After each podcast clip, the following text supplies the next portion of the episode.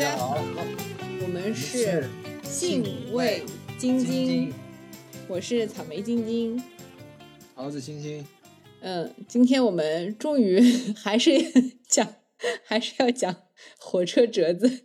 我觉得这个田园，对我觉得这个火车折子其实就好像在我们本身就已经很有限的这个播放 播放率里边，这个火车折子都是没什么人要听。就是冷门中的冷门。对对对，但是我还是还是要讲，就是还是要讲完它啊。既然这个事情已经开了头，还是要讲完它。而且我可以很负责任的跟大家讲，这一期是讲不完的。依然像那个之前两期一样，我们在讲这个折子之前，还有很多扩展阅读和一些有的没的，就越扩展越多。其实呢，今天要在讲这个仿造西洋火车无力多害折之前，我要讲我们要聊一个新新聊一篇新的古文，但是那篇古文我们不会讲的特别详细，原因是什么？我讲了大家就会明白，就没有办法讲的很详细。这个是太平天国的洪仁干干王洪仁干写的一篇叫《资政新篇》的，算是也是一个折子，其实它是上给这个。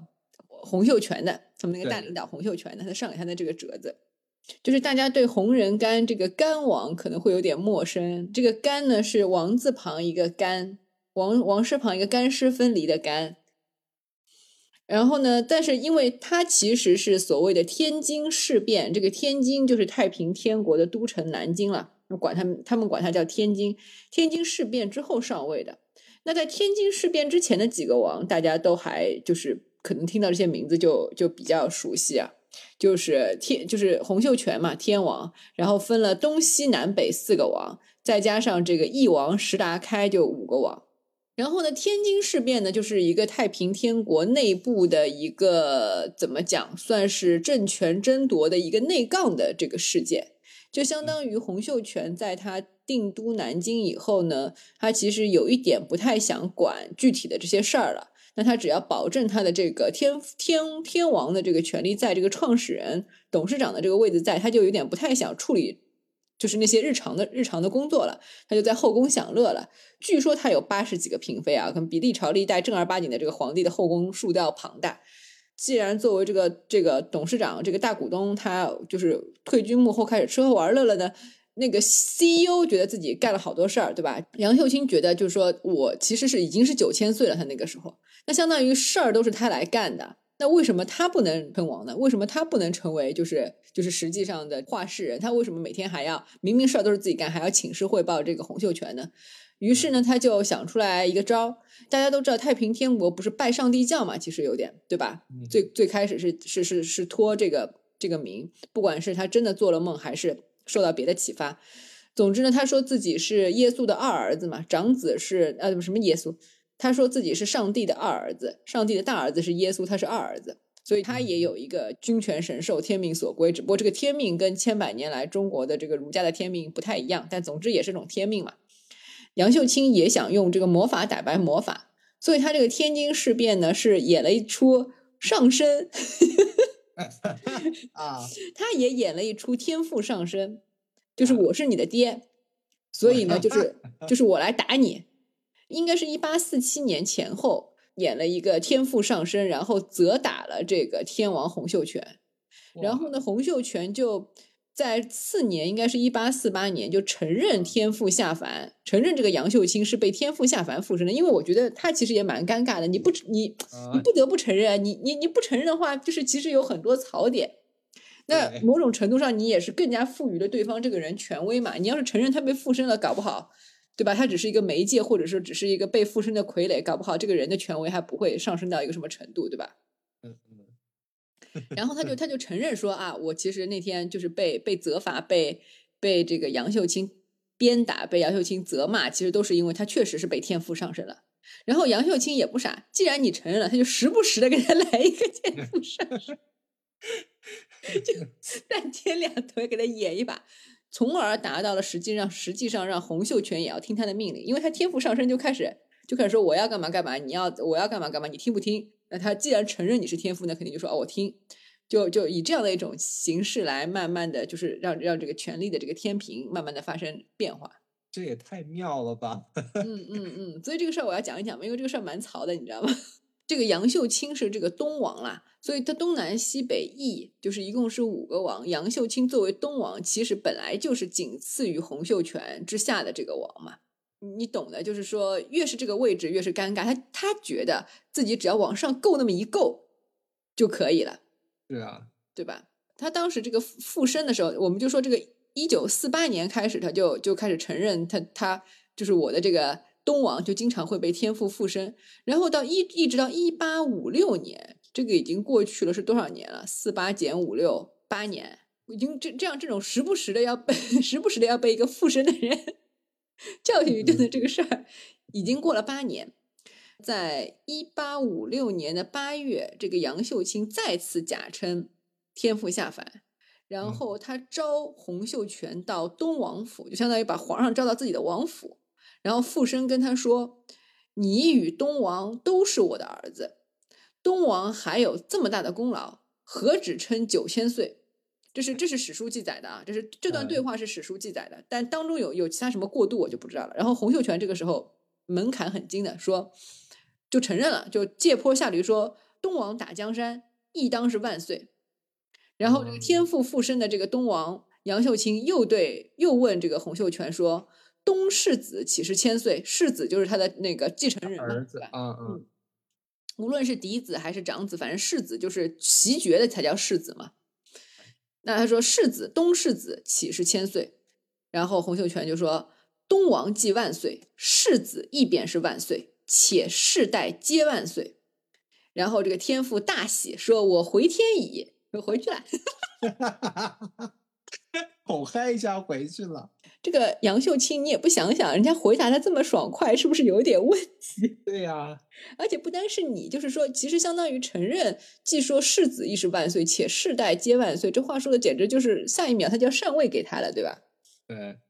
所以总之呢，他其实就把他有九千，就是说这个假装同意，然后呢说这个我正式把这个九千岁封成万岁的这个庆贺要推迟到你生日的时候才正式封。嗯，就相当于其实是一个禅位仪式嘛，对吧？你可以这样理解，就相当于等到他等到这个杨秀清生日的时候，他再给他封。然后呢，杨这个这个这个杨秀清就答应，就就就没有做任何后招，没有做任何准备。反正历史上是这样的，或者他做了准备也没有用，我不知道。但是历史上的结果就是说，洪秀全之后就密诏要求在外面领兵的北王韦昌辉，然后翼王石达开等人，就是相当于进京勤王。嗯嗯。然后就是意思 意思就是说，这个这个这个杨秀清要要造反嘛，嗯，弑君篡位之险之之企图，嗯嗯，相当于杨秀清就是逼疯万岁的这个这个这个说法，啊，嗯，有这样这样一个说法。然后进京秦王之后呢，说韦昌辉，韦昌辉是北王，北王是吗？嗯，然后呢是这个韦昌辉应该是最先赶回的这个天津。然后他就是回到，就是进了京，带了三千精兵，然后进了这个南京的京城，然后就把这个冲进东王府，就把这个杨秀清杀了。然后呢，杀了一个杨秀清大好，但是这个东王府内据说有数千男女仆从，包括他的妻妾四五十人。哎呦，他的妻妾也不少呢，人家 天天王有八十几个，他自己有四五十人，都被杀了。相当于这个韦昌辉北王就搞了个大屠杀。嗯。嗯，然后以搜捕东党，就是搜捕这个东王的那个余党为名，大开杀戒，就顺便把跟他不对付的人也都一起清算了。就好不容易有这个大旗嘛，然后包括据说有一些平民，或者是有一些就毫不搭嘎的人也也也在内。据说被杀的军民约有两万余人。然后呢，这个翼王石达开才是在这个杨秀清被杀的可能一个多月、一个半月以后。才到了天津，他为什么会这么晚来？不知道是因为地理的原因，还是有谋划布局的原因。然后来了以后呢，因为据说因为这个韦昌辉在天津城里边大开杀戒的这个过程当中，石达开亦有一些部署，可能会有一些亲戚，反正也在这个被杀的人当中。翼王石达开进了这个京城以后，也跟这个韦昌辉之间其实矛盾也起来了，就是因为他滥杀无辜这个事情。那同时，也是当这个韦昌辉滥杀无辜的时候，滥杀无辜也好，大开杀戒也好，那这个洪秀全又发觉自己会不会类似于就是刚刚脱离什么虎口，又要入什么狼群这种感觉，对吧？他会觉得，哎，就是自己封的这几个王，怎么一个都不一个都不让人省心？刚刚就是说杀掉一个大权在握的，这下又有一个来兵权的，然后这个来兵权呢，就是大有一副取而代之的样子。那他娶了这个东王而代之，将来会不会变成第二个东王，又想娶我而代之呢？他就很慌，嗯，然后他就就利用了这个，相当于也利用了石达开对这个韦昌辉韦昌辉的这个不满，也利用了韦昌辉本身这个大开杀戒已经造成了太多的这个敌对，总之就是把这个韦昌辉也杀了。当，当然他杀他之前，就是说是有一番就是义正言辞的这个罪名的，就是因为他滥杀无辜本身这个罪名其实够大嘛，对吧？是，据说这个北王韦昌辉是做了反抗的，是说他情急之下还试图要去打这个天王府，但是最终被这个天王府的这个将士给绞杀了。说这个北王韦昌辉死了以后，翼王石达开执政，然后洪秀全开始重用洪氏兄弟以牵牵制石达开。那这个洪氏兄弟其实就跟这个洪仁玕。因为洪仁干是他的族弟嘛，他们两个都就是同一个族的，他们两个都姓洪嘛，导致了石达开在一八五七年带领大军出走。你看，才过了一年嘛，说这个天津事变是一八五六年的事情嘛，就相当于过了一年，死已经死了两个王，走了一个王了。嗯，那本身他一共有五个王，先是先是死了一个反叛的东王，然后北王来那个杀东王，死了北王。然后这个石达开又走了，这个翼王又走了，所以五个王里面走了三个，另外两个王是不是其实在这个时候已经之前已经死了，还是怎么着？我我确定一下这个事情啊。对，西王萧朝贵和南南王冯云山是在天津事变之前就死了的，那就没人了呀。嗯，没有人了。所以就是说，所以说这个天津事变其实是太平天国由盛转衰的一个风水岭，就相当于之后他们就是但相当于部队。可能也人心惶惶，以之前的这些凝聚力什么都没有了。他们其实并没有把整个中国都打下来嘛，那个时候。对，你清朝还在呢。之后他们就就是在战场上，因为因为人心涣散，因为士气不足，然后这个战场上的形势开始逆转。之前他们是他们跟清军打是一直吊打清军的，就大多数或者是说大多数的这个战役这战役都是获胜获胜的，或小胜或大胜的。然后在这个天津事变之后。就开始一路开始败，然后他们的这个控制区也慢慢缩小，清军开始收复失地了。啊，嗯，然后太平天国后来强攻下了江浙一带，但是其实也就就开始被清军压制了，就一直相当于也是偏安在，就是就只守住这个江南一隅。嗯，所以这个天津事变就是就是就是大概是这个样子的。那天津事变之后呢，这个洪仁玕就这个登上了太平天国的这个舞台。嗯，上位了。嗯，上位了。他特别逗，他是啊，他是一八五九年。我们刚才说这个天津事变是一八五六年嘛，对吧？然后一八五七年这个石达开走的，他其实是一八五九年才到了这个天津。啊，他为什么到天？他之前是在干嘛呢？他之前在香港流亡。因为因为那个被被被清朝抓捕，他算是一个逃逃逃逃犯啊。不知道为什么他可能在早期就是和太平天国的这个部队可能失失联，或者是早期他就开始逃亡。因为不然等到太平天国全盛的时候，他大可以就早就可以那个回来嘛。对，嗯。所以他应该是应该是离开的比较早，比较早。对，他走的也有点远。对对对，而且他确实是这个拜上帝会早期的创始人员。嗯。相当于他也是老股东，对，初创团队，在他家实力还不是很强的时候，因为被追捕，可能他就先先出去流亡了，或者他当时在外面可能就回不回不来了。嗯嗯，所以他是一八五九年回来的。然后这个人呢，在这个香港的时期呢，跟随传教士学了点英文，然后呢又开始，他们本来就是拜上帝会嘛，然后开开始又开始正正本清源的开始可能。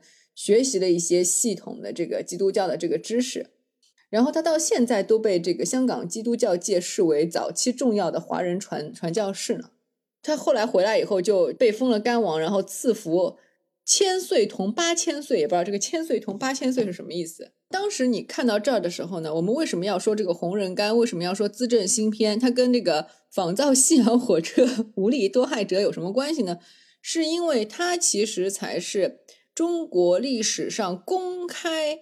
就是有记录的公开提出中国应该仿造西洋造火车的第一人，嗯，他其实比那个李鸿章、盛宣怀向朝廷提议，就是我们不知道口头上不管，就留存下来的这个记录折子，其实是要早的，早了将近二十年吧。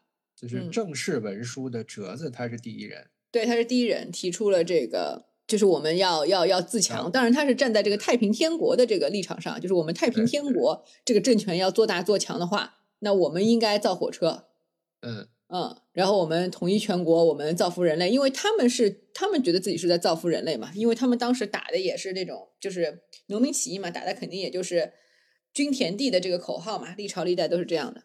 嗯，就说到这里的时候，大家肯定会觉得这个人身上其实还是带有一定的这个先进性哈。就是他又是对吧？早年在香港又学英文，然后又提出了这一系列的那个改革措施，大家都觉得他这个人身上具有一定的先进性。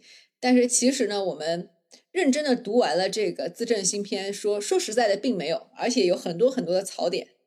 之前也尝试着就是把资政新篇就是录作为就是单独的一期录下来。但是呢，大家如果看一下的话，觉得可能就是大家看完这个资政新篇的话，可能会觉得这这个还是不太适合那么详细的解读。是，所以呢，我们今天就就简单的介绍一下这个资政新篇，最主要的还是介绍一下他这个提到火车的那短短一句话哈。嗯，这个资政新篇呢，是就是我们刚才要要大家刚要夸它具有先进性的时候，他上来第一句就是“小弟人干，跪在我”。真圣主万岁万岁万万岁！陛下奏为调臣清列，善辅国政，以兴明德，并跪请圣安世。反正就是上来一大通奉承，嗯，好话，嗯，或者就是说这个文书格式吧，可能。但他这个，但他他因为这个不忠不扬的这个话，就显得很搞笑啊！真圣主万岁万万岁！万岁！嗯，而且。而且是不是他们广东人很很喜欢自称小弟啊？小弟我，小弟我，怎么？对对。然后就可能也就是也也也有点那种，就是说我们是同乡，就是瞬间拉近瞬间拉近距离的那种亲亲热感吧。是是是。嗯，他这篇上来的先说了一些非常定式的一些有的没的啊，就是说我为什么要说这个东西呢？其实是想要报答这个圣主的这个知遇之恩，然后呢，把我这几年在外面看到这些事儿跟你汇报一下。然后呢，他事先还打了一个怎么讲？打了个预防针，就是我接下来说的这个事儿啊，可能在您听来有点夸张，有点危言耸听，有点步子迈太大。但是呢，这个世界现在处在这个巨变当中，以前觉得不行的事儿吧，可能现在就觉得行了；现在觉得特别行的事儿吧，可能过两年就还真不行。所以呢，就是你听听看，他有有有这样的一种感觉，对吧？留了个活话。嗯嗯，第二段就说完了这些话以后呢，他第二段上来就开始说这个儒家历史上的这个圣祖，就是周旦同这季旦同学，对，就是周武王的这个弟弟季旦，就是就是稍微熟悉一点历史的同学，就或者是听友，就可能会明白，就是说鸡蛋在于这个呃儒教历史的这个象征意义是和孔子是不相上下的。然后，甚至是孔子要恢复的这个周礼，这个周礼就是季旦所创造的。历朝历代的这个权臣或者是篡位者，无论是这个王莽啊，还是这个司马懿呀，还是谁呀，曹操什么有的没的，这些权臣都要把周公抬出来说事儿，因为他才是当年的，就是说，在他的这个历史上，他是无冕之王，他是干了所有的这个实事儿。但是他一辈子就是没有跨出那一步，就像袁世凯一样。如果袁世凯没有称帝的话，其实还是跟我们这个仿造西洋火车搭上点关系的。袁世凯，嗯嗯，周公忌旦他之所以能够成为圣人，就是因为他没有走，没有走出最后最后的那一步。嗯，然后关于这个忌惮，它有很多的这个传说，有很多的这个故事啊，然后有很多不同的解读。我觉得我们今天可能没有办法去讲它，因为讲它又会扯得太远。但总之，它是一个很有很有意思的一个，也是很重要的一个历史符号和一个历史上真实存在的人和一个精神偶，就是说我们华夏民族儒教的一个非常重要的一个精神偶像。对，然后我就说这个洪仁干，他前面说完这段就开始简单的就把这个忌惮记出了这个忌惮的名字啊，说当时他做这个周礼改革啊，以定天下呀。因为其实周礼，我们说礼乐治国，礼乐治国，它可能并不像就是说大家想象当中那样，它只是一套用礼乐来教化人，它其实是整个的一个。嗯，意识形态、精神文明的一整套的东西，包括伦理法则。它只不过是通过礼和乐、五乐这样的一些就是比较生动的表达方式，包括《诗经》，因为当时就是周周统一这个中，也不是统一中原，他们其实有点像是不同的这些联邦小国，就是臣服于这个周的共，就是天下共主嘛，有点像是那种武林盟主的那种感觉。嗯那每一个不同的小邦国都有自己的这个风俗民情，对吧？历史啊什么的。所以在当时的这个情况下，就是周公创造了这么一套，就是说我要告诉大家，就是我们周，我的父亲、我的祖父是一路怎么仁德，是多么多么好的人。所以呢，我们这一支儿现在呢，来来管理大家。我们要告诉，就是用，其实最初的这个周礼有一部分的这个。内容就是礼乐的内容是来介绍他们就是继继继发继发继伯邑考对吧？大家都看《封神榜》这一支的历史，嗯，这一支他们祖先这一支的这个人政，呃，就是就是怎么讲善举。然后呢，他就其实是想说服大家，就是说，如果我们都有都能对吧，像我的祖先一样，对这个世界抱抱有爱和和平、爱和和平的这样的想法。那么我们在这样的这个方针政策下，在这样的共识下，我们就可以活在一个美好而太平的时代。如果每个人心中都充满爱的话，啊，这这个是我 瞎说的啊，啊大概是大大大概是是可以简简单粗暴来说是可以这样替换的。是是，但是它依然是就是说，但是大家不要忘记，就是我们依然是以一个以家族为单位立世，而不是以个人为单位立世的这么一个民族的文化。嗯所以他刚才所有说的这些，就是说我们，所以就是说家族里边的这个长幼尊卑的关系，这个伦理就变得很重要。对，这个东西不能乱，以小及大，那大一圈的国也不会乱。那我们的这个共同的这个怎么讲，就是你们团结在这个周天子周围的这个世道、这个世界也不会乱。对，嗯，也是以己及人啊，推己及人。是的，嗯，但他这一套东西其实就是就变成了，就慢慢的就刻在了我们的文化的 DNA 里边，所以它很重要。那这个洪仁干就把这个周公拿出来说了说啊，说周周公做周礼啊，影响多么大，其实就是所所谓的这个礼乐、这个伦理、这个观念很重要，所以我们也要是在这个新的时代设设立一套新的这个礼乐风貌，然后来成为天下共主，然后来流芳百世，大概是这样的一个意思。对，这两段该铺垫的铺垫好了，然后他就开始说一些有的没的，比如说怎么用人，怎么进朋党，然后呢，怎么改善这个风气，怎么改善这个立法。在这几段当中呢，你看标题或者是看头两句，都会觉得啊，说的都是天下真理啊。就比如说进朋党，对吧？然后移风易俗，不要让女的缠脚啦，男的也不要留脚趾甲啦，不要什么养蟋蟀什么什么，或者是不要斗鸟啊什么的。嗯但是你越往下看，就会发觉，就是说他其实管的特别多，特别细。嗯然后就是就其实是有点那种，就是那个那个控控制的那个欲味，就稍微有点让人对吧？对，比方说，他有一种就是极其理想主义的一个改革家常有的这样的一种姿态，就是说我要建立起一个绝对的没有恶的伊甸园，我要把所有的恶都萌，就是都那个扼杀在这个萌芽之中。这个这个思想隐隐隐约约，其实有点像这个是从法家来的，因为法家讲的是这个人之初性本恶嘛。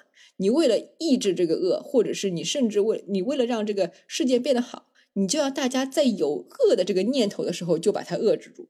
就这事儿还没做，你你就得遏制住，所以你你就得把这个这个规则定的嗯模里模模模糊糊的，因为他还没做呢，你想都不能想，想就有罪。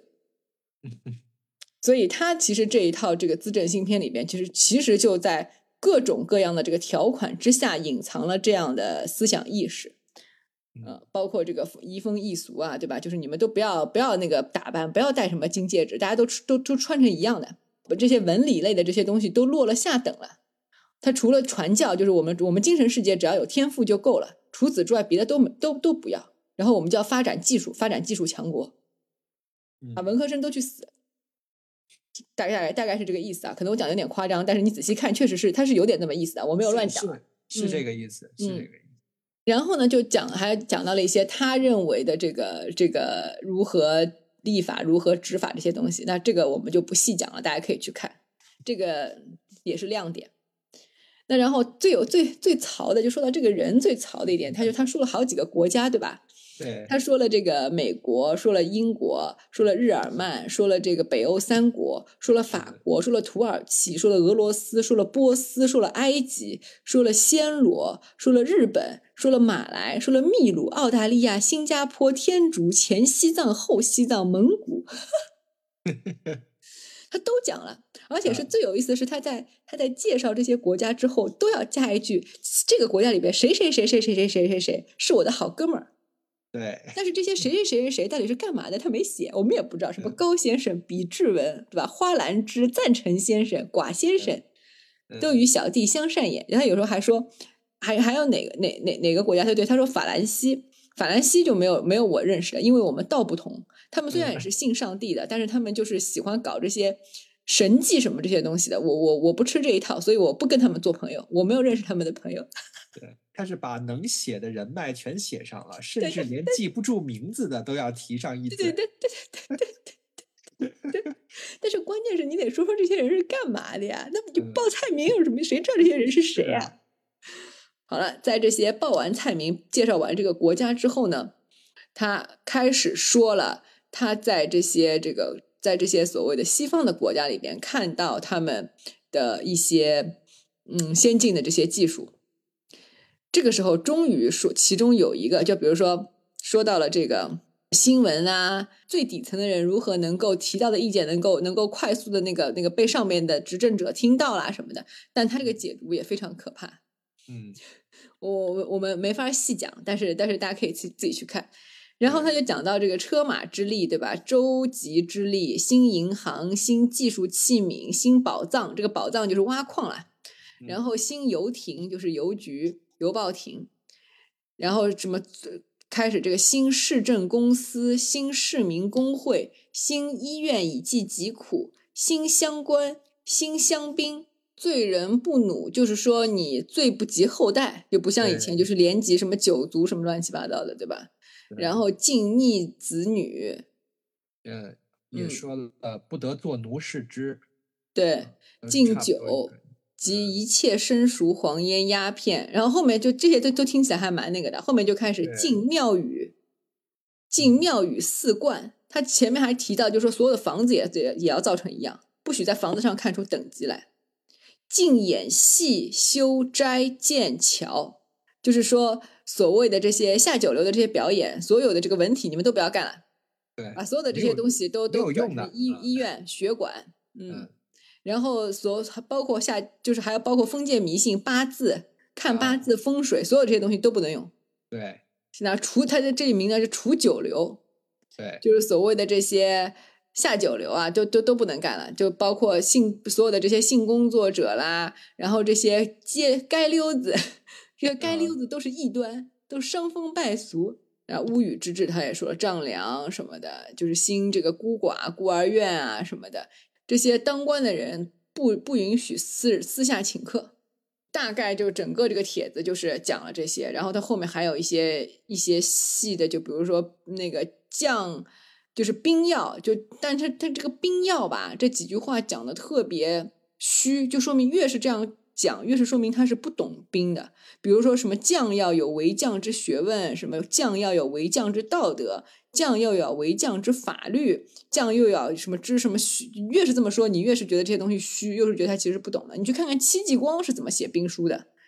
那就是专业的人干的专业的事儿，你再看看他是他他说的这几句话，什么兵不在多而在得力，这他妈谁不知道呢？这谁不这片汤话谁不会说呢？说的都是都是标准答案。对呀。所以这个人其实就就是我我们这样讲下来，大大大家其实就懂了。虽然他顶了一个就是说提出这个仿造西洋火车的第一人，那他其实这个人就这么回事儿。嗯，而且就是我们还有很多东西没有讲细，讲细了就知道这个人其实挺可怕的。就是一个极端的这个理想主义者，去想要去尝试社会改革，而如果他手上真的就是说有这个权利能做到这些事情，后果其实是有点吓人的。对，幸好他没有。是啊，嗯，说，然后我们就说回来，说到他只讲的火车，火车这一段，我们给大家念一下啊：新车马之利，以利便清洁为妙。倘有能造如外邦火轮车，一日夜能行七八千里者，准自专其力，现准现满准他人仿作。若彼愿功于世，亦秉准遵行，免生别奖。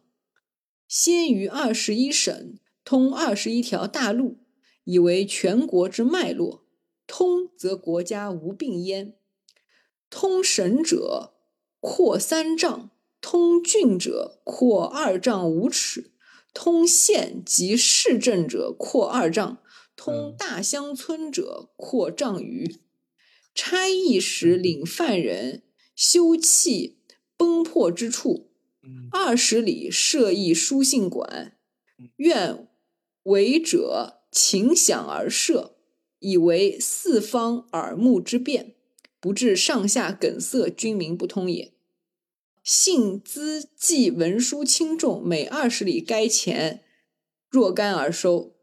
其书要在某处交递者，车上车下各先捆成一束，乃至相互交起，不能停车讹请。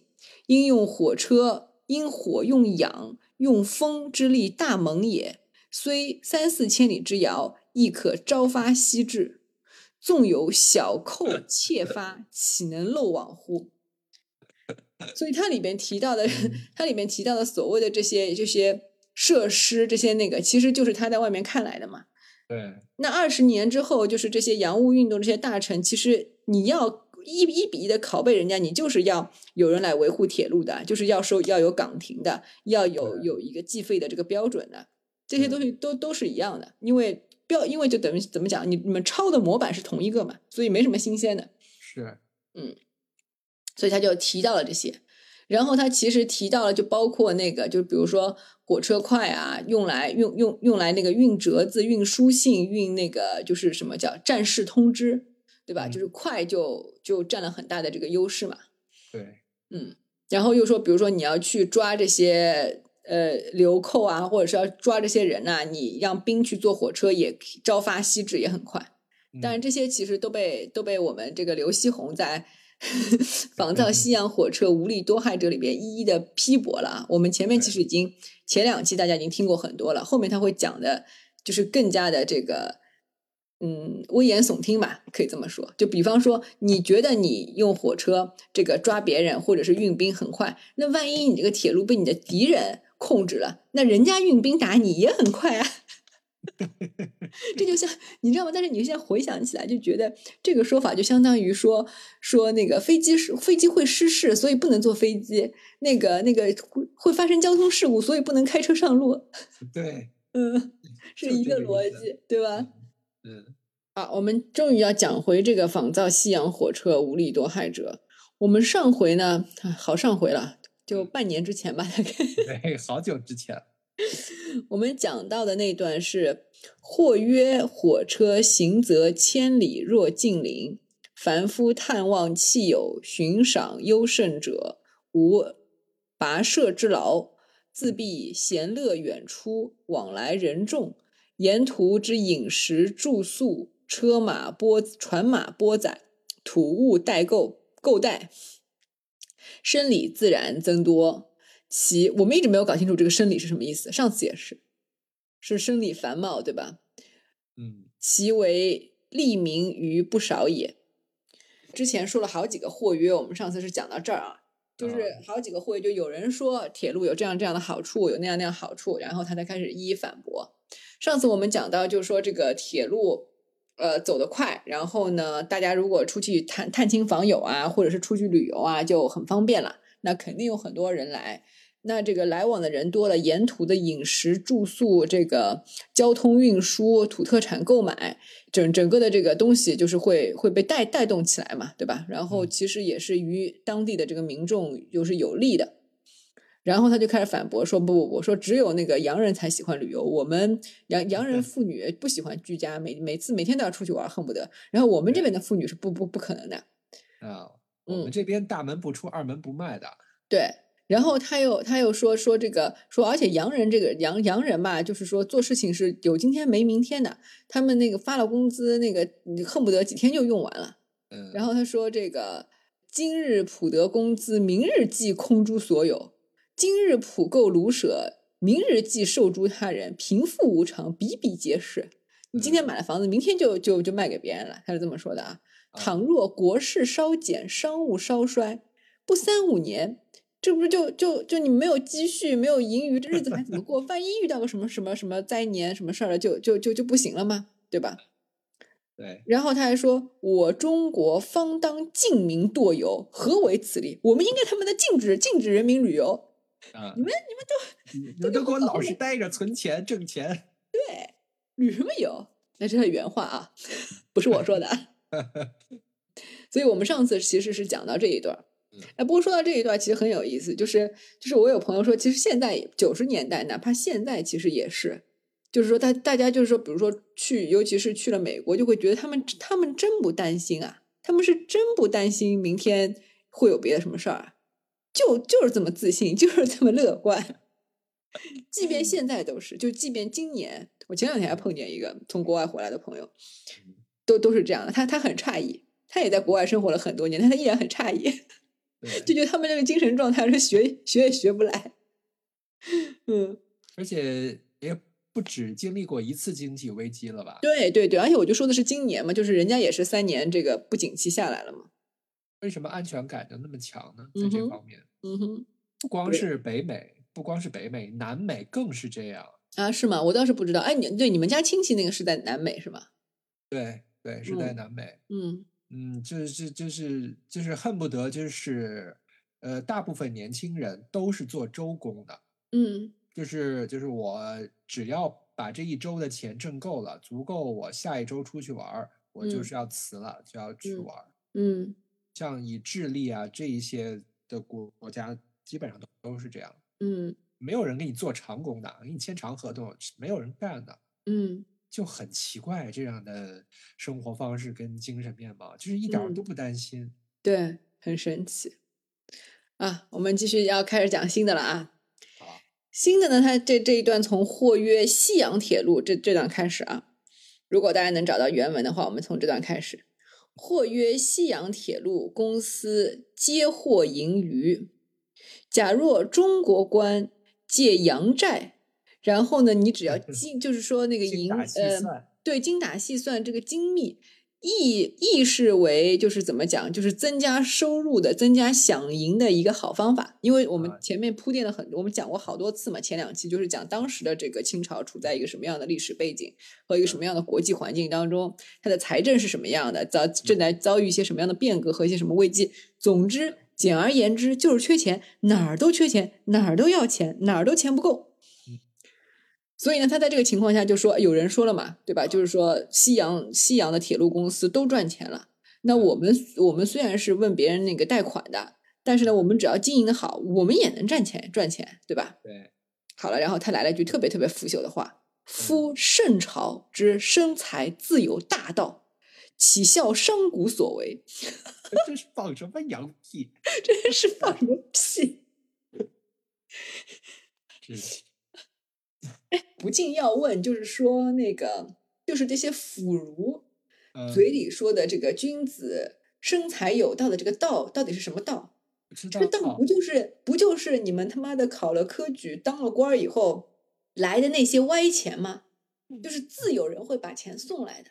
对，不然呢？不然就是所谓的这个君君子君子什么生财什么取之有道，取之有道。这个道，请问就是说你不生产，你不是生产的，你只是在外面，你只是每天都在都在输出些有的没的。除了作为这个公务员，作为这个行政工作处理行政工作得到的你应有的那一份工资饷银之外，那可不就是权力带来的这个寻租吗？不然呢？不然呢？请问还有第三种钱吗？你别说这个，唐伯虎卖自己的画都被骂，骂他作践自己的身份。对对对，就是为什么这个这个商贾一直在我们的这个儒教的这个文化语境当中，就是一直被当成是贱民，或者是一直被呃主流的这个价值观，其实社会地位打压着。这个其实是一个很有意思的问题。嗯，那别的我可能就是说不说，就是说说说不到更细致，但是有一条肯定是是其中一个原因，就是商贾是流动的。嗯嗯，他就是不太容易在一个地方待着，不便计算，不便控制，不便作为人头税。就是这些人心思活络，不算良民。更直接的原因，我觉得就是就是农耕思想接受不了抽份子这件事情。嗯，我觉得你说的也是原因之一，我觉得但不是最根本的原因。但是你要知道，其实就是怎么讲，其实我我国古代的民间社会，就是本来就是大多数都是农民构成的嘛。民间社会里的农民很早就有那种小自己的那种小型的那种典当，富农之间的那种那种典当也好，那种借贷，那种呃先先先期贷款都是有的。买卖土地什么的，就这没没有没有问题啊，没有抽分子，自古以来都是存在的，没有接受不了啊。那个我们那个骆骆骆驼祥子那个那个那个谁，那个那个其中里边那个保姆有一块钱都要借出去，都要生点利息呢。是是，而且他这个行为绝对不是从民国开始的。对，我是看到过有很多地方记载的，就明清时代早就早就有了。继续啊，继续吧。且亦思阳商。立此果何故哉？对吧？他刚刚说了，就是说我们他妈都看不起那个商贾，他妈还看得起你们洋人商人，对吧？洋俗洋人的这个习惯啊，以银行息皆止一二厘，最多三厘，只有铁路股份可以有四厘的这个利息。呃，四厘是百分之零点四。哦，四厘是百分之零点四。然后现在现在是百分之零点零三五嘛，还是百分之零点三五？那百分之零点三五，现在是百分之零点三五啊，那就跟百分之零点四没差多少嘛。对对对对，为铁路分成可分为四厘，那现在的这个活期相当于三点五厘嘛。我们刚才算了半天算出来的啊，但是但是这个怎么讲？如果你基数够大的话，这个三点五和四之间还差了个零点五呢，对吧？也是钱呢。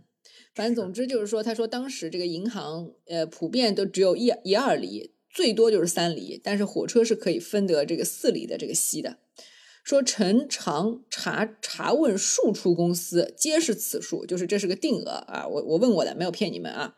有人就说这个就是一个生财之道，是一个生财的好办法。今中国借银外洋，动经数首。委员争取其一，经济争取其一，洋人汇票行又争取其一，于是三厘之息变而八厘矣，且变而一分矣，就是相当于这个利息就越来越高了。因为我们现在是相当于说，他说的这个我们是是借钱那一方，所以利息越高，就是我们越不划算嘛。对。然后呢，他就说说这个就相当于就就变成一分的这个利了，就相当于百分之零点一的利了，对吧？嗯，我们刚才说从百分之零点零四变成了百分之零点一，对吧？不，那个刚才就是就是百分之零点四，百分之零点四，对，那然后就变成百分之，然后变成一分就变成了百分之一的利了嘛？对，你借一百块钱要付一块钱的利息嘛，对吧？是，嗯，他就觉得不就不划算了，利息太高，嗯。他说：“这个我住德国时，闻有借银五百万，加息至一分一厘者。啊，嗯，加到了那个零点一一，对吧？嗯，就是一分一厘，那就是应该是百分之一点一。百分之一点一。哦，对对对对对对对。夫洋人合众火以自治铁路之事，所得悉有止四厘。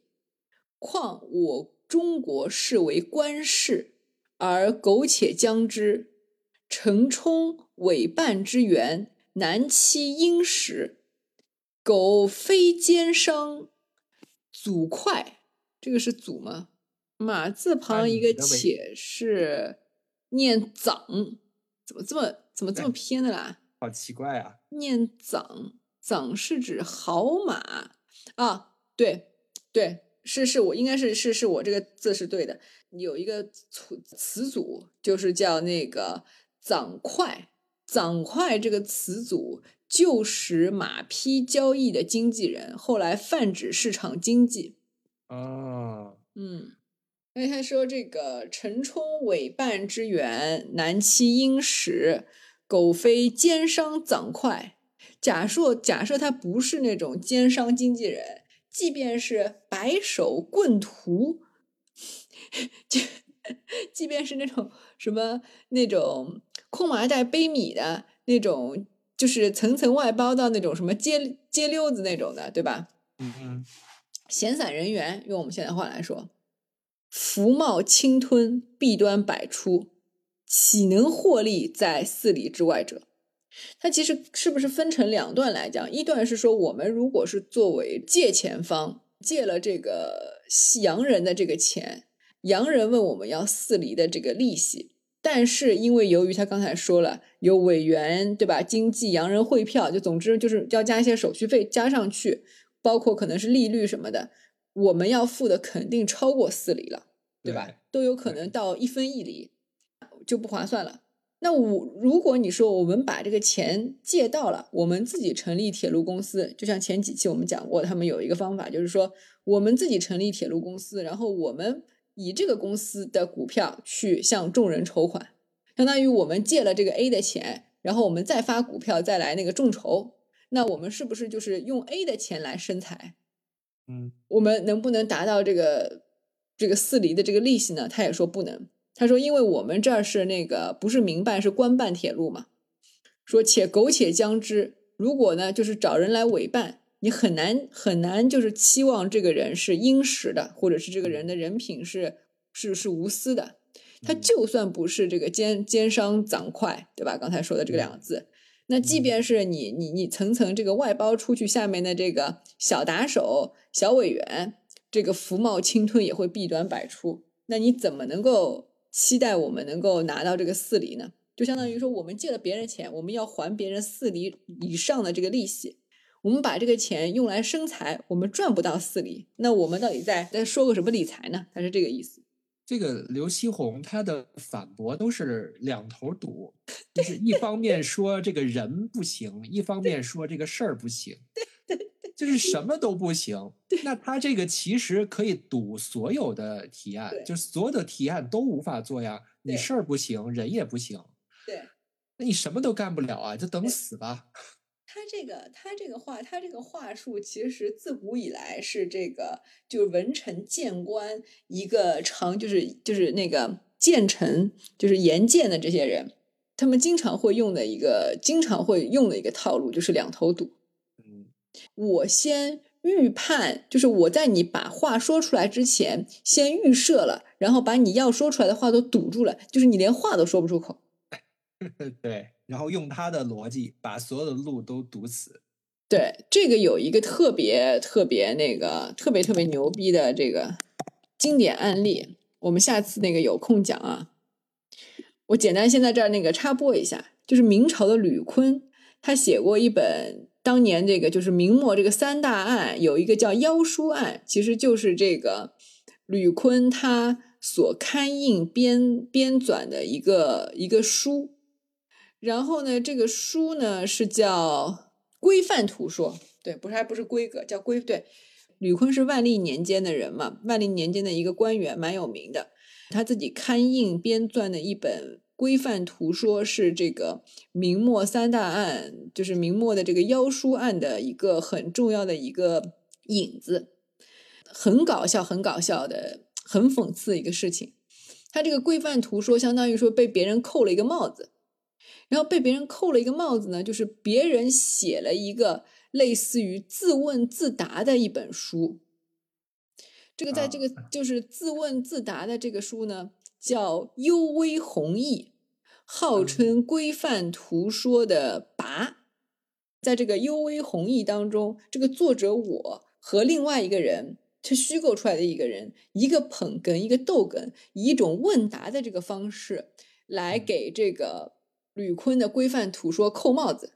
就简单来说，那个说他是那个贵妃党，就很简单，就是万历不想立长子为太子，想立他喜欢的女人的儿子为太子，不符合这个规章制度吧。总之是就是闹闹得很凶。简单来说就是这这件这件事儿。然后但是放在皇家不就变成国本之争了嘛，对吧？你的太子是国本嘛。然后这个吕坤写的这个规范图说就被人扣上了帽子，说他其实是为了给这个宠妃的这个儿子造势。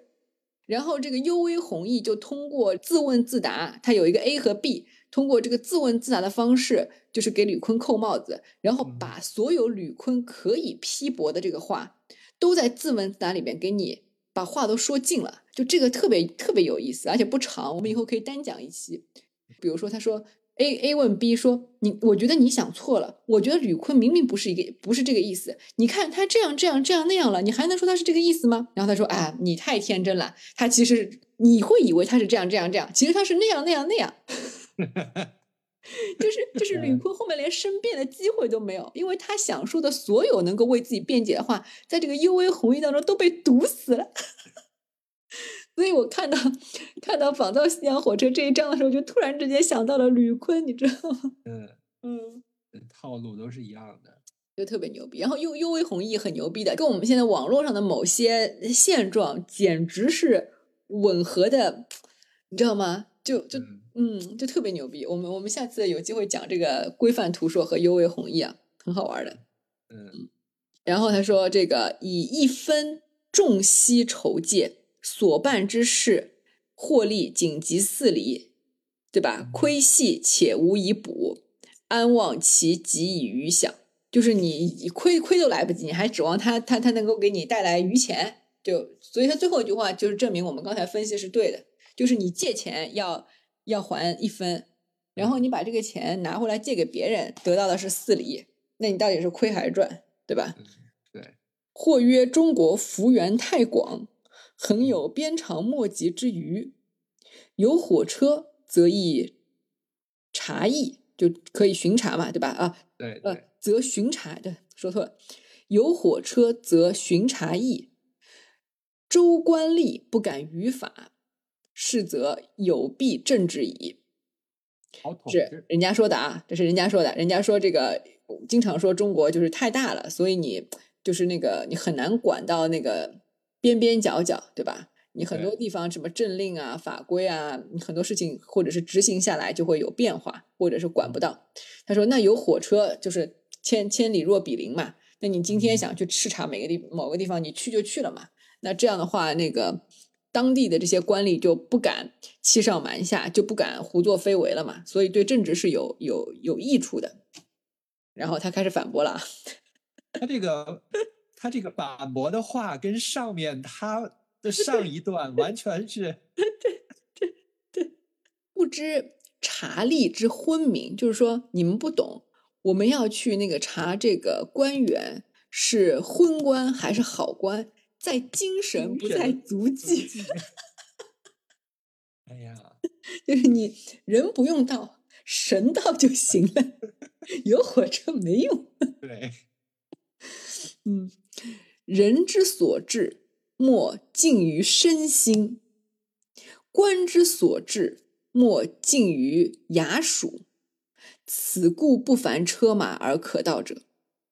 然然而身心且不自察，故衙署以内欺之；衙署且不自察，故同臣属吏欺之。销金暗暗之深。虽日驾火车以周巡，其受弊备祸亦不可解不。可解。嗯，我觉得他最后这句话是对的，就是说，对对，如果人如果大家人心都坏了，你每天驾着火车去巡查是没有用的，对呀、你人到了有什么用呢？对对，是没错了，是没错。但他前面那些话也是很狗屁，就是是，嗯，若其志身心以致左右，则无私足以普照灵，须中足以广视听。有日作幽斋，而万里自无书一事者。他就说，只要那个你人够牛逼，然后你就是天天坐在这个家里边，外面也是一视同仁的。嗯嗯，康雍乾盛世，凡夫辖方军务，边角民情，各省官吏之贤比、贤否、贤比嘛，应该是及其错失、错置得失，无大无小，皆归渗入洞见之中。嗯，其其实已有火车哉！哇，这个话。这个这个话欺负欺负当事人那个看不到那个历史是吗？就是或者是他这个话明显只是只是那个为了拍那个皇室的马屁，反正皇室不会反绝对不会反驳的。是呀，嗯，嗯。别的不说，我只想说乾隆一朝的这个，我们都不要说他晚年的和珅了，就整个这个乾隆一朝的这个贪腐案，就是让他也很头疼，让他也查了又查，让他也办了又办，嗯，所以 所以他是这个话没法反驳呀，他这么一，说，你要是放在这个慈禧老佛爷都没法反驳，你不可能自己骂自家人啊。对呀，对啊，就是就是就是很简单，大就这个这个这个话呀，这个话说的粗俗一点，意思就是说，跟那个我们小时候说，你爷爷那会儿家里那个有空调吗？没有，那夏天死人了吗？没死人啊，不好好的吗？你为什么非要买空调？你不觉得是一个意思吗？对呀。你现在为什么就不能生孩子呢？我们那会儿，呃，一个人生孩子，生三四个，不是照样养活了吗？嗯嗯嗯，都是这样。当时又没有火车，当时康雍乾盛世又没有火车，怎么就治理的这么好？怎么就天下无贼了？嗯，嗯，我们都先不说当时是不是天下无贼啊，就说他这个话就是这个，就是这么的荒谬啊，但他但他就这么大喇喇的说出来了。嗯，有火车而大利，遂不怀燕安，不单细欲，指身变利所不，如羊裘之减质而耐劳，臣恐未能，臣恐未必能然也。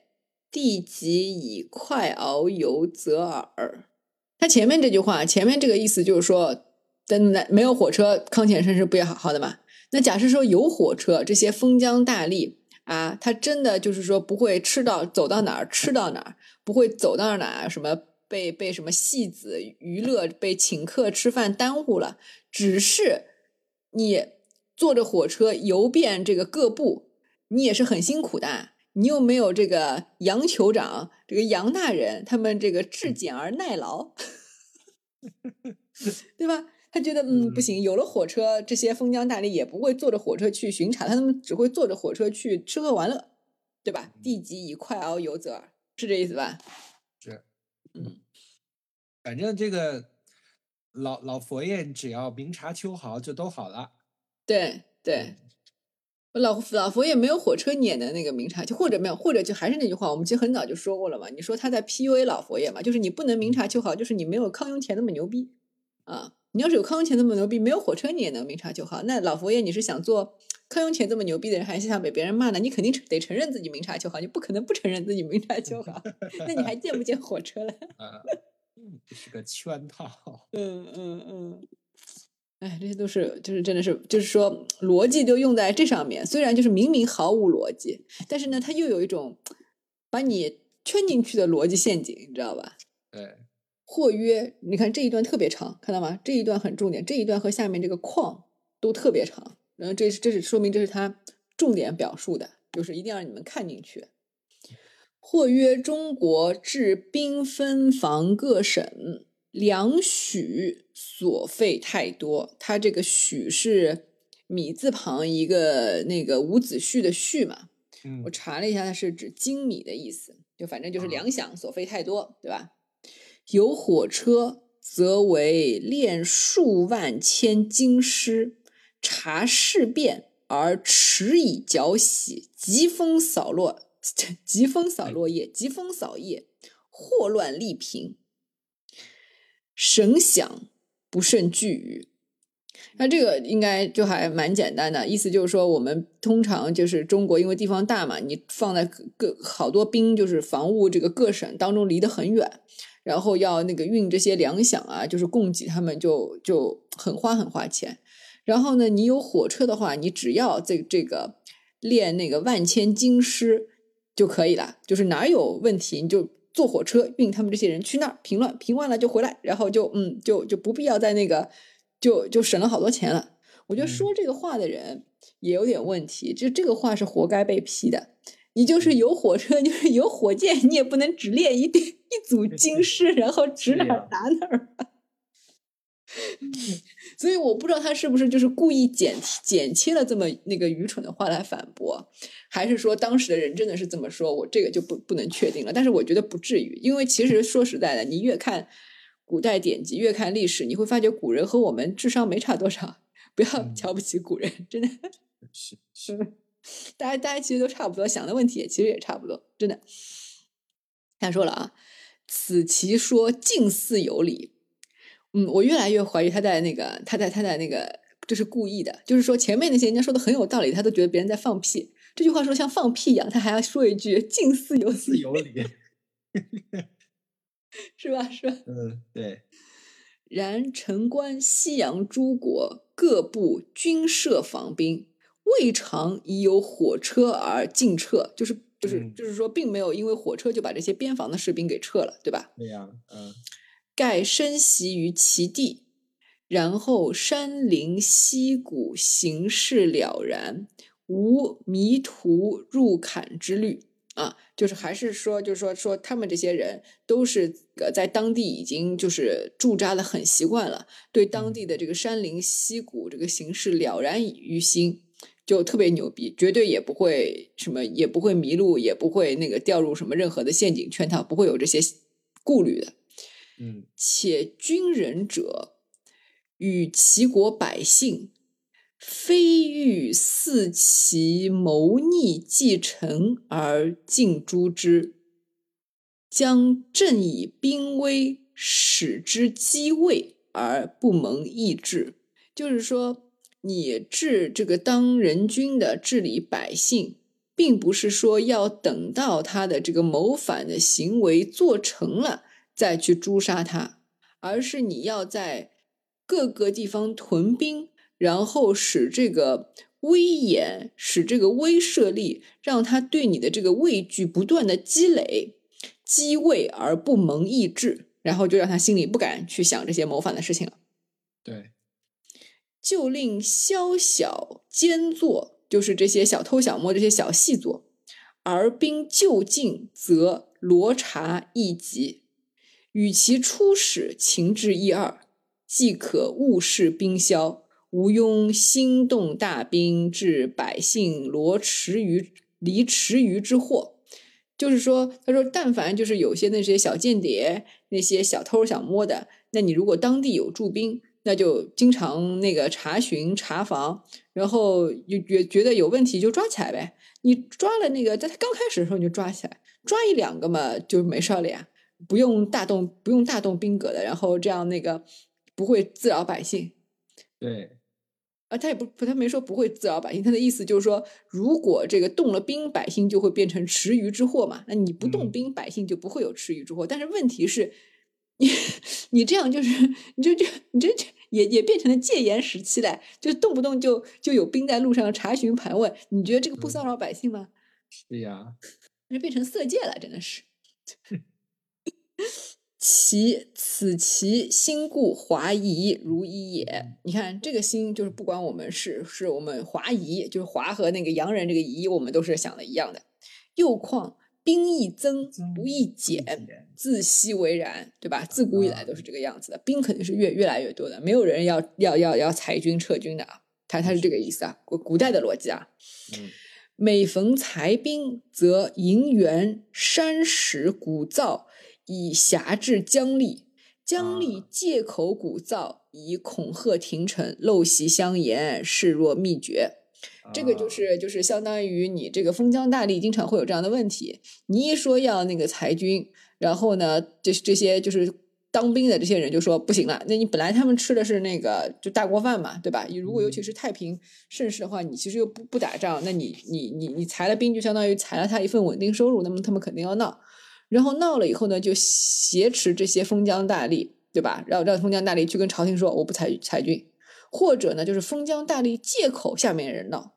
然后来恐吓这个廷臣，恐吓朝廷和这些朝廷上的这些官员，这是陋习相相沿，示弱秘诀，就是自古以来都是这样的，嗯对吧？这个我们都看读过历史的，稍微懂一点都知道，什么藩镇割据啦，什么封疆大吏啦，对吧？近一点的清朝嘛，什么月中起年羹尧，反正这些就是驻守西北重镇的，就都都都是皇帝要严密关注的，就是天天要诛心，隔隔三差五诛心你一次，让你不要跟我玩这些的，对吧？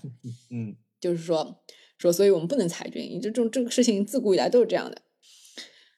然后呢，说这个季如同治年间，就是这个慈禧死掉的这个儿子啊，嗯他讲这个帖子的时候，我们上次查过，他讲这个帖子的时候，同治还活着是吗？同治皇帝，呃死了，一八七五年死的，嗯，慈禧的亲儿子，那亲儿子也蛮可怜的。就是他说：“你看，那他他在提提这个那个那个，相当于死了没几年的这个亲儿子，用意何在啊？我们看看啊。既如同治年间，裁兵加饷，选练新军之意，发自江城矣。以饷以加，军以练，而各省精制旧兵，亦只少减其数以色泽。”无嗯有肯任劳愿认真为之裁台者。啊，就是就是相当于说，这个同治年间，同治中兴洋务运动开始，然后自己就是造兵工厂，然后练新军，对吧？就是那个李鸿章，然后曾国藩，大家都懂的嘛，就是你相当于这就是自己练这个乡勇嘛，不是说那个原有的那个。不不不单单靠那个原有的八旗兵嘛，因为就是原有的八旗兵打不过那个太平天国嘛，所以才有这个新军嘛。他说这个练新军的这个议论啊，就是从这些封疆大吏那儿搞出来的。那这个已经练新军已经加了饷了，对吧？这个军也练了。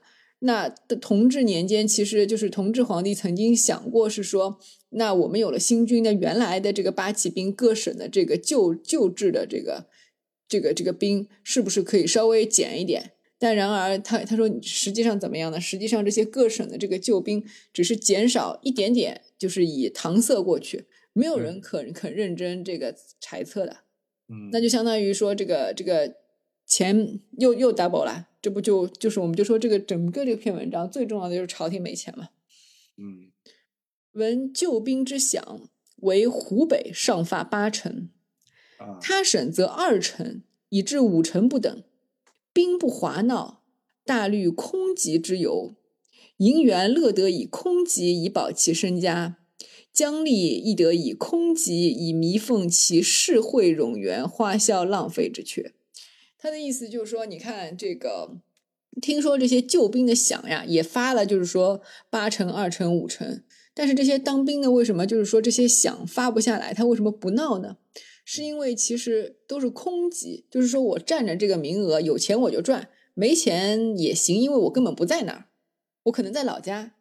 是空想，对，所以呢，就是他乐得这个以空集来来来来赚钱，喂饱其身家。那这些当江大这些封疆大吏以以乐得以这些空的这个没有人的这些人头来赚这个钱，对吧他？有他的绩效工资呀，对，嗯新军既已加饷，旧兵又减饷无多。近年各省报销，较诸道光以前，其数不不于这个不至于倍，就是说已经不知道翻了几倍了。对，国际之万难，充裕盖以此。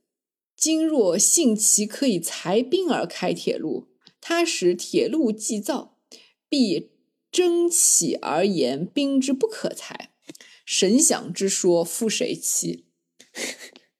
他这个就等于说是自问自答，对，就就像你说的似的，现在也不好确定是否真的有人这么说对，啊。但是他就是问了这么一个傻问题，又把这个傻问题辩驳了一番。他就说，对，他就说那个现在有人说，那个开了铁路可以裁兵，哎，到时候铁路开了，钱花了，兵又不能裁，怎么办呢？你找谁找谁问责去？所以嗯你说神想这个话，你骗谁呢？他说，夫谁欺？他这个自问自答逻辑是自洽的，可是他提这个问题就很傻。嗯，所以我才会说到这个吕吕坤的这个规范图说和尤为弘毅嘛，就太像了。嗯，接下来，或曰中国业已开矿，无火车，则盘运艰难，王以计用，合谋所以变之？不知中国开矿非今时也。说这个大家都说那个开矿如果没有火车就运起来很麻烦嘛，所以呢，你不如就是说有了火车，大家就是这个运矿的效率也会变高。然后他给你来了一句，还是那个嗯空调的问题，就说中国又不是 今天才开始开矿的，对呀、以前没有火车，矿就不开了吗？以前没有火车，矿就不运了吗？他开始给你引经据典啊，讲了一堆特别傻逼的数据啊，就是真就报菜名啊，啊，州官卯人上面记载说，赏金玉石溪之地，而为利尽，以石取之。汉有铁官者，凡四十郡；唐初有这个银制五十八，啊宋初有这个金制，就是金矿十有一，嗯银制八十有四。明代陕西、福建、江浙、湖广、云贵皆有炉冶坑场，就是这个炼炼矿的和那些挖矿的这些地方都有。嗯我朝会典所载，广西、云南、贵州产黄金、白金、赤金、锡、铅、铁、水银、丹砂、雄黄；山西、四川、广东产赤金、锡、铅、铁；湖南产赤金、锡、番、铅、铁、水银、丹砂、雄黄，皆招商市采。矿旺则开，竭则闭，货物其货恶其气地，筋骨通然。就是说嗯有矿，大家就挖，把那个矿挖竭了，就把这个矿关上。货不好，就是挖出来的这个成色不好，就把这块地弃了。说古今都是这样的，未尝借火车以治之。没有火车不开了，没有火车不挖了，不都是一样的吗？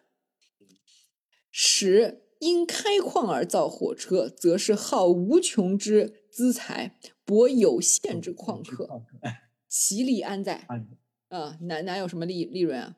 嗯臣窃以为五金之产，只宜遵守会典，听民开采，以资生计，有私治之富，其十一。就是说，你只要那个，就是我们用古法，有矿了就叫人民去开采，然后呢，他们也可以赚点钱，然后呢，找这个呃专门的这个官员去看着他们，然后呢，十成里边我们抽一抽抽抽个几成就差不多了。嗯若其如何载至航电，如何运赴他方？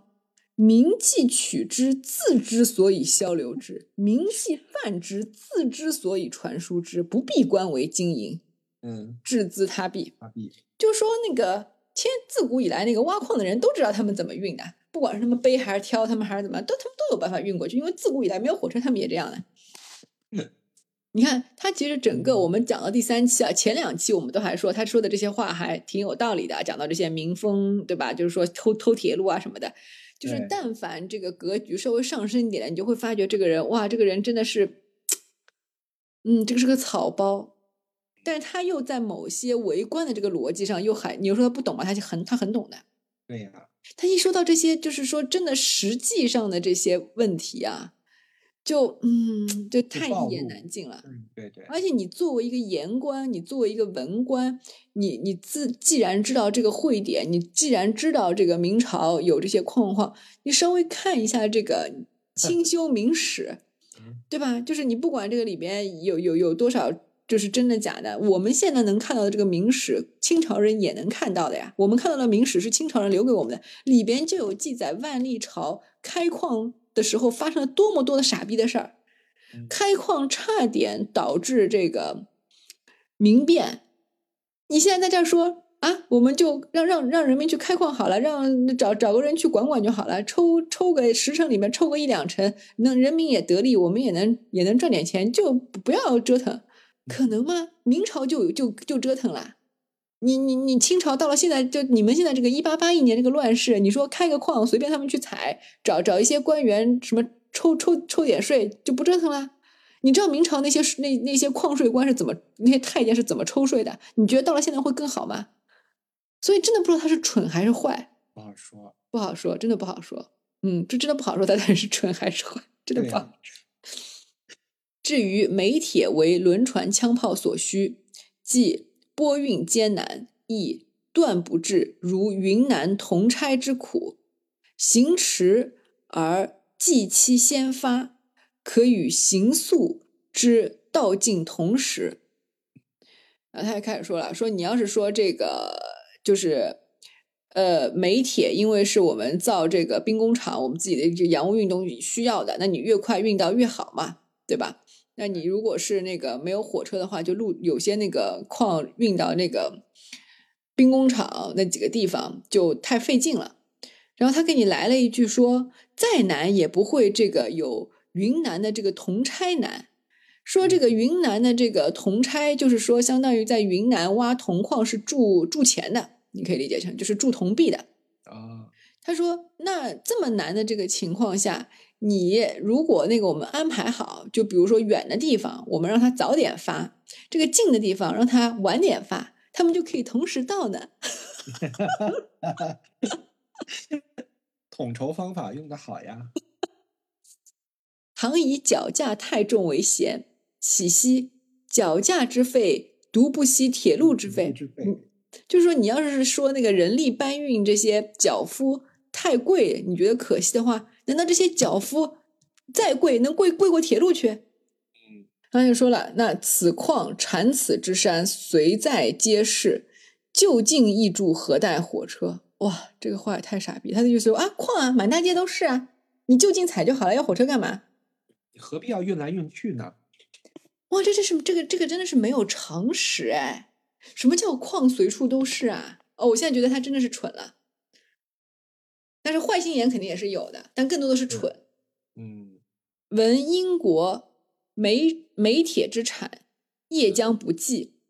叹寄中国才此，以火车运送口岸，便取便其求取，其于煤尤为切要。他又他又来了，他又来了，还是这个 对，而且这个，而且这个，这个，这个话，这个嗯话术呢，有点熟悉，你不觉得吗？对，就是我我们我听说，他说我听说这个英国的这个煤矿要被他们挖尽了，所以他们要跑到中国来挖中国的煤。建铁路只是他们的借口，建铁路是便宜了他们，把铁路运到口岸。对他们要煤，特别嗯需要煤。嗯，他们特别需要煤，我们建了火车就是便宜了他们。嗯，煤一出口，则彼国伤兵各船来及久暂，可以悠悠，是亦彼之利而已。我利则非之非所知矣。嗯，就还是刚才说的那个话，都就是说便宜别人意思。就是说，你你你那个。你想那个运，他的意思其实是这样的，就是比如说你有些那个煤矿离得远，比如说这个呃江南造船厂是在南方，对吧？你比如说山西的这个嗯煤，你要运到南方去，你肯定是那个最我们用现代人的眼光来说，就是或者是近代一点的人，你最优解就是说你通一条铁路，从这个矿一直运到码头。然后你再从这个码头就是运到，比如说这个这个造船厂或者是这这个兵工厂，对吧？这个应该是最快的吧？你水运快嘛，那你陆运你你没办法，你矿和这个水运码头之间总要有一段距离吧，对吧？嗯，对，那他的意思就是说，你码头上停的不仅有我们中国的船，也有外国的船哟。你咋知道这个我们给这个煤矿和码头之间修这个铁路不是便宜了外国人呢？这个煤要是运到码头上被外国人买走了，那我们这个兵工厂用用什么煤呢？你不要跟我说我们修铁路是为了我们兵工厂用煤哦，他就是这个意思。精彩精彩，没想到没想到这个“折”子的后半程，就他嗯前面说那些呃一风一俗的那些东西，我还觉得啊，他对这些民风的东西还挺了解的。嗯嗯但后边怎么，嗯嗯真是好精彩。嗯。好，我们把最后这个或约讲完，今天就暂且讲到这里哈，好的，就把或约都讲完了。嗯或曰曹河淤塞，为是海运以济京师。他时或有海分，运到阻绝，官方万民何所取己？哦嗯。等一下，我要那个补充前面说到那个那个开矿的事情，其实我要我要补充一个很很很小的一个槽点，就嗯。是说当时在这个天津还是这个河北开了一处矿，当时的那个洋务官员其实偷偷摸摸的造了一小节铁路，就很短的一节铁路，嗯然后就是就是就是为了那个运煤方便嘛，只是想把它那个就是从最难的那个地方运下来而已，然后就被揭发了。然后呢，朝廷本来呢想睁只眼闭只眼的，因为虽然说他是说他们是偷偷摸摸的建，但是你也不可能说这个朝廷一点都不知道嘛，因为所有的这个矿业其实都是都是那个怎么讲，就是都是国家行为嘛。是，但是呢，这个这个就是告状的这个人就说说这个天津还是河北哪，反正就是这个矿离那个龙脉离那个那个那个就是那个黄陵太近了，啊你这个黑烟滚滚又地动山摇的，你可不行啊。那上面就开始有点含糊，然后 就说要不算了吧，要不别建了。嗯然后当时的那个是当时是盛宣怀吧，我有点记不清了，回头再查一下。就说我们不用火车，我们不用火车头，我们建了这个铁路运煤，我们用马拉，铁轨已经铺好了，我们用马拉，所以姜文那个片儿里面说马拉火车不是他编的，他肯定看过这段历史，是，但是问题是拉不动啊。嗯，是马啊马拉这几车煤是真的拉不动，即便有铁轨是拉不动的。嗯，后来好像是又偷偷摸摸的建了个更小的火车头，就没有那么扎眼，好像是开了一阵子。嗯啊，继续啊嗯。或曰曹河淤塞，为是海运以济京师。他时或有海分，运到阻绝，百官万民何所举何所取己？他这个海分的这个分是这个氛围的氛啊。他这个意思就是说，如果有那个大浪，如果那个天气不好，如果那个海上的这个气氛不好，可能是这个意思吧，就是不不能行船了。那嗯这个我们百官万民怎么办呢？对吧？你刚才还说这个河河河漕运堵塞嘛，说你只有靠海运才能那个才能这个怎么讲，就是帮助到这个京师，无论是这个兵还是这个粮，对吧？还是这个矿。他说，嗯那如果这个就是海上有一些问题的话，这个运道阻隔我们怎么办呢？所以要建铁路。今先是于清江浦以北造铁路，以待曹固私患预防之治计也。这个是他们说的，所以说我们把这个铁路建立起来，起码你这个河道万一这个淤塞了，我们起码这个路上还有很快的这个方式，因为在铁在有铁路之前，古代最快最快的运输方式其实就是航运。嗯，你尤其如果是碰到这个顺风船，就绝对是快的。是嗯，对啊？没有飞机，没有火车，船绝对是比陆陆地上要快不知道多少倍的。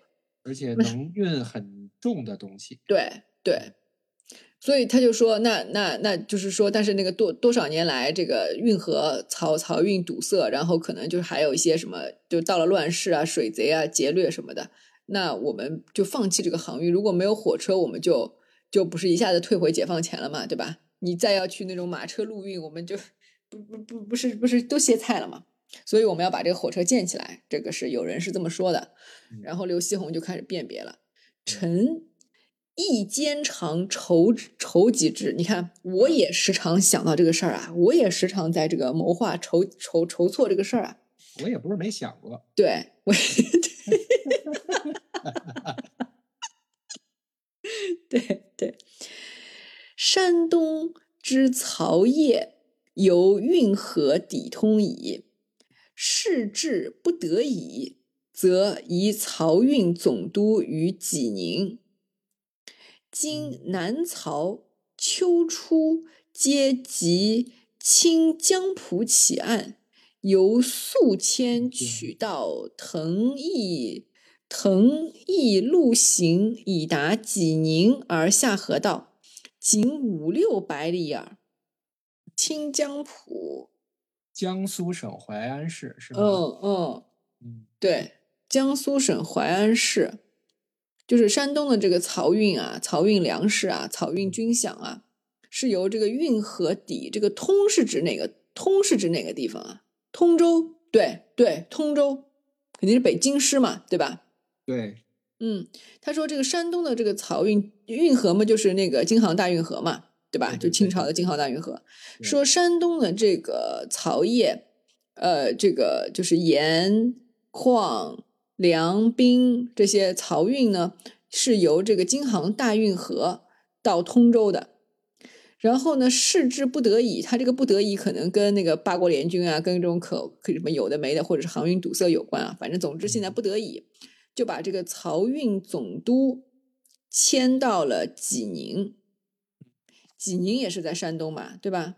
对，山东，嗯，说现在这个不得已，就是把这个漕运总督移到了济宁，然后呢，令南漕，就是南漕的这个，就是南边的这个漕运，今年的秋初都嗯集到这个清江浦，都在江苏这个清江浦起岸，就从清江浦起，然后由宿迁，宿迁是不是在徐州？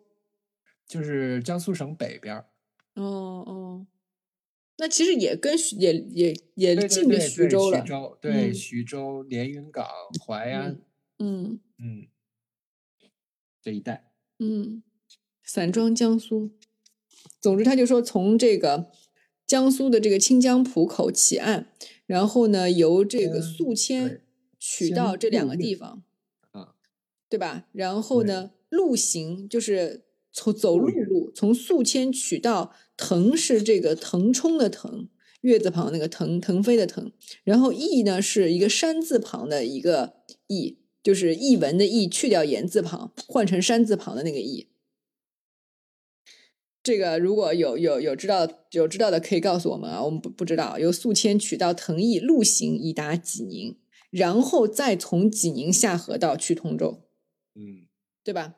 他说这个路行其实就五六百里，他觉得就五六百里，就不不没有必要通火车的，就是河就是我们不得已的那那一段就五六，就非得从河道改成陆运的，就五六百里。到了这个济宁，我们还是可以走河道上京城的，他就是这个意思嘛，对吧？对，先期由地方大吏、豫商、沿途州县会营都帅、训兵、保夫分段平治道路，各于战次造大敌舍，多为屋广崖无以容粮车。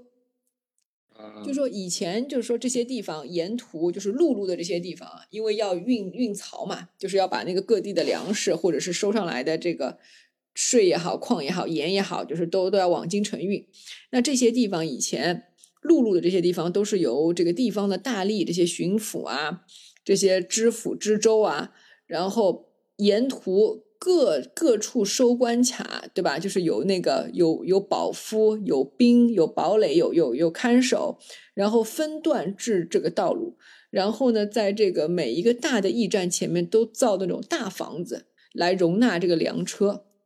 漕粮所过，州县官咸出战，次派押诏料，就是说这个只要这个曹粮过的时候呢，这个州县官都会站出来，然后来那个就是怎么讲，就是呃接收、处理、运往下一站的这些工作嘛。对，转乡受给，严定该州县赏罚，嗯则使深斗勿缺。嗯嗯，就是因为漕粮是他的意思，就是说漕粮是这个就国家的这个这个重重重大的这个经济来源，所以呢，是是是重要的关键，是没有人敢在这个上面动文章的。所以呢，以前在陆路上运的时候就是这么的严格。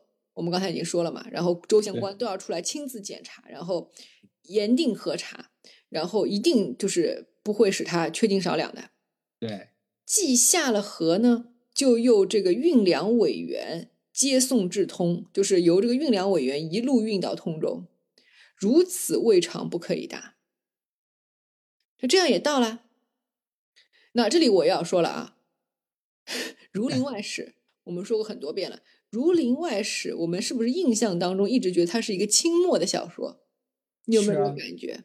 是什么啊，和什么《老残游记》、什么《官场现形记》什么什么，是吧？嗯，对啊，但它其实不是的，它是乾隆年间的小说，啊，或者是乾隆晚期，因为这个作者是乾隆年间出生的。但我们知道乾隆执政了六十年嘛，所以跨度很长，是是是，嗯哦，所以它正是康康雍乾盛世时候的小说嗯。在那个《儒林外传》当中，《儒林外史》当中就有讲，就是说这个漕运的船被水贼劫了，然后发生的就有一段是讲这个发生的故事。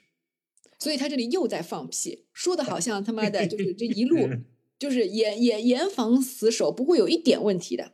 但其实不是的，不要啊说那个现在的这个一一八八一年的这个乱世，对呀，就说康雍乾的时候，就是漕漕运被劫很多的，就有的时候甚至是有一些就是坚守自盗的，嗯，就是跟水贼说好的，也有是那种就是说就是真的被被水贼抢了，然后回去要被要到下一站被州县官打板子，自己拿钱出来赔的，就各种悲剧，大的小的有很多的，书里小说里面都写了。是，嗯，他就说啊，如此未尝不可以的，又又开始来了啊！我朝真准格尔、厄鲁特、勘定回疆、沙漠遥遥，他就是又这些都是真真真准格尔，又是康雍乾时候的盛世啊。沙漠招摇，啊冰凉且陆运而无愧，况腹地数百里之境，何为必须火车乎？他刚才说了，就五六百里嘛。嗯，火车办不得人，则偷盗短欠必相等。就是如果说你这个火车用，就是办火车运粮的人，如果这个这个这个对不得力的话，那就什么事儿都起来了。经仓为足接济而已，不以一昼夜持之为义为义也。啊，他说北就是国库粮仓嗯是要接连不断的使它充盈，不嗯是你一昼夜跑一个火车才好。嗯嗯，就看到这儿，我真的觉得他是故意的了。你觉得故意是指，还是说就是有两种可能？一种是他自己什么都明白，但他估摸着慈禧不明白，所以他要以这种话来哄骗慈禧。嗯，然后另外一种是他其实他也不明白，他觉得他说的就是对的，然后他也觉得慈禧跟他一样不明白。但其实以以我就是说粗浅的看清史，我觉得慈禧不是一个不明白的人，他可能、他他他有这样那样的问题，但他作为这个满清权力的这个统治者，一直到这个清朝灭亡，相当于对吧？我们就抛开那个那个那个那个训帝溥仪的那溥溥仪的那一点点时期，他他他不他没有不明白的，他明他什么都明白的，是呀，嗯所以他犯了这么多史实上的错误，而且就是本朝的事件。而且不单是不单是史实上的错误，就会有很多是常识性的错误。对呀他就像个大后，今天我们念的这后面几段，他这他就像个大傻逼一样，你知道吗？是呀你你，不觉得吗？他他他说这些，嗯，他是他是断定这个老佛爷呃不会揭穿他，他觉得他说的这些都说到他的心坎儿里了，是吗？还是我不知道？我我不知道，我不知道。嗯，就嗯是、啊我觉得我们还没有看完，可能现在还不能嗯下定论。呃，对，后边还有很多。对对对，嗯嗯，这篇帖子还是会给我们带来惊喜的，没有想到惊喜频出。越看越精彩。嗯嗯，所以不管有没有人听，我们也会把这个帖子讲完的。因为当初这个帖子其实，在那个网上被发出来的时候，大家可能也就是看了看前面，觉得啊有点讽刺，或者是有点讲的有道理，或者是就因为他讲的有道理，所以才讽刺，或者是怎么样。但是很少有人把整个这篇帖子全部看完，因为它毕竟还是一个正儿八经的书写文言文，因为它是一个折子，所以它不可能以口语的方式来讲，它肯定是很文的文言文，然后当中还有很多生僻字，谁吃饱了去看那么多？所以我觉得就是能够把这个帖子看完的人也不多。我觉得，但是但是你看到后面就发觉，嗯，它也蛮包罗万象的，也是不停的有这个这个新的这个层次让你大开眼界的。对，嗯，所以我们还是会把这个帖子讲完的。嗯嗯应该还有一集就可以讲完了吧？差不多，差不多，嗯好吧。嗯，哦，好好辛苦，对对。然后你你你捡起来也会很辛苦的，你加油吧。对我得逐字逐句的听。对对对，好，嗯，好，那就这样，嗯，好，拜拜，哎，拜拜。嗯。